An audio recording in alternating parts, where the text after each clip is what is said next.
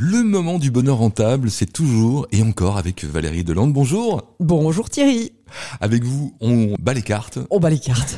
on joue avec les cartes. Et voilà, et c'est moi qui vais me faire questionner pour démarrer. Avec le premier jeu de menteur, en effet, je tourne la carte et nous allons parler de capital. Et si je te dis que le bonheur rentable est un système capitalistique, tu me dis vrai ou faux? Oui. Oh, bien joué Thierry Bon, tu as une chance sur deux. Hein. Et je rappelle que le capitalisme est un système économique qui est guidé par la lucrativité, la productivité, la performance, qui repose sur deux éléments, la propriété privée et la liberté d'entreprendre.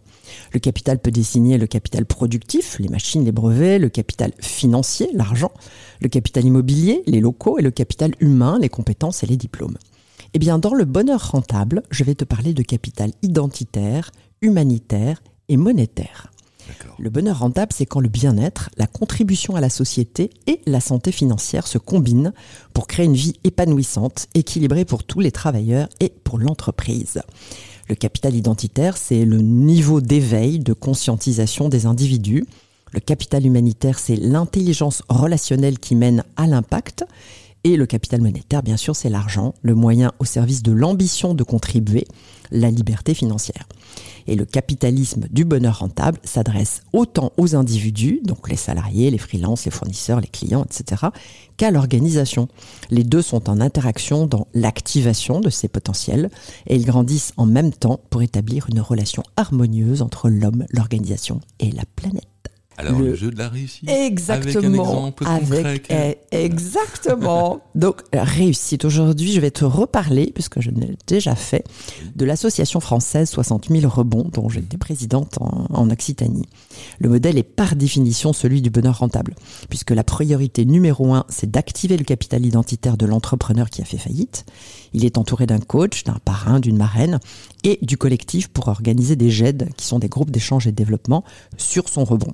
L'objectif étant d'aider l'entrepreneur à faire le deuil de sa faillite, à trouver son but de vie, à rebondir, même si dans un premier temps, 50% le font via le, le salariat.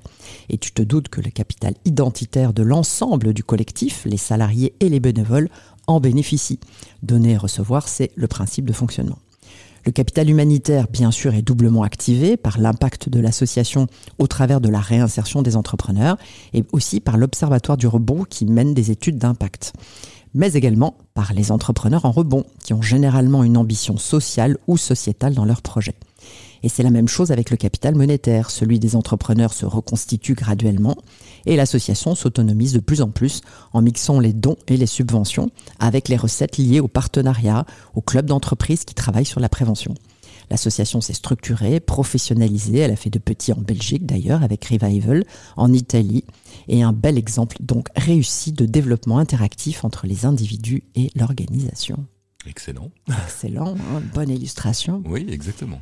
Alors, euh, le jeu des mots? Allez, c'est parti. Alors, est-ce que tu connais le film Jerry McGear oui. Cet agent sportif brillant interprété par Tom Cruise qui écrit une déclaration de mission sur la malhonnêteté de la gestion sportive et qui est renvoyé à la suite de ça. Mhm. Voici l'extrait. J'ai commencé à rédiger ce qu'on appelle une déclaration de mission, pas un mémo, une déclaration de mission. Vous savez, une suggestion pour l'avenir de notre entreprise. Une telle occasion ne se présente pas souvent, je l'ai saisie. Ce qui n'était qu'une page en est devenu 25. Soudain, je suis redevenu le fils de mon père. Je me souvenais des plaisirs simples de ce travail, comment j'ai atterri ici à la sortie de la faculté de droit, le bruit que fait un stade quand l'un de mes joueurs fait une bonne performance sur le terrain, la façon dont nous sommes censés les protéger, qu'ils soient en bonne santé ou blessés. Avec tant de clients, nous avons oublié ce qui était important. J'ai écrit, écrit, écrit et écrit. Et je ne suis même pas écrivain. Je me souvenais même des paroles du premier agent sportif, mon mentor, le grand Dickie Fox, aujourd'hui décédé. Il disait que la clé de ce métier, ce sont les relations personnelles. Soudain, il m'est apparu clairement que la solution était de réduire le nombre de clients. Moins d'argent, plus d'attention, s'occuper d'eux, s'occuper de nous-mêmes et des jeux pour commencer notre vie. Vraiment, je serais le premier dans une minute. Ce que j'écrivais était quelque peu touchant. C'est pour moi, c'était le moi que j'avais toujours voulu être. Je l'ai apporté dans un sac à un photocopieur au milieu de la nuit et j'en ai imprimé 110 exemplaires. La couverture ressemblait à Attrape-cœur et je l'ai intitulé Les choses que nous pensons et ne disons pas. Tout est dit, et tout un cinéma aussi, et la oui. réalité. Merci pour ces exemples. Merci Thierry. Et la semaine prochaine À pour un nouveau prochaine. moment de bonheur rentable. Exactement.